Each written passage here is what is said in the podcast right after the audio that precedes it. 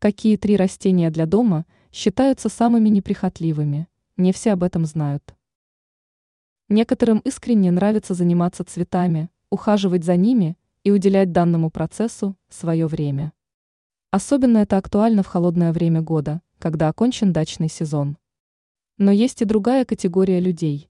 Им, напротив, хочется найти растения, которые могли бы выжить при минимальном внимании со стороны человека.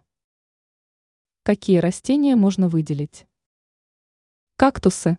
Многие наслышаны о том, что кактус можно смело назвать самым неприхотливым растением для дома.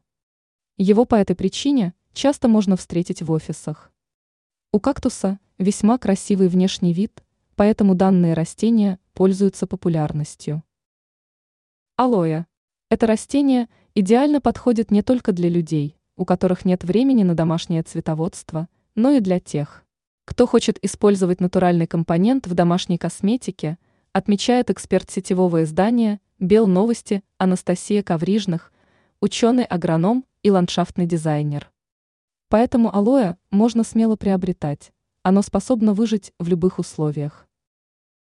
Хлорофитум. Этот цветок часто ценится за великолепную способность очищать воздух, поэтому его приобретение однозначно станет правильным решением. Также будет приятно узнать, что в уходе этот полезный цветок весьма прост.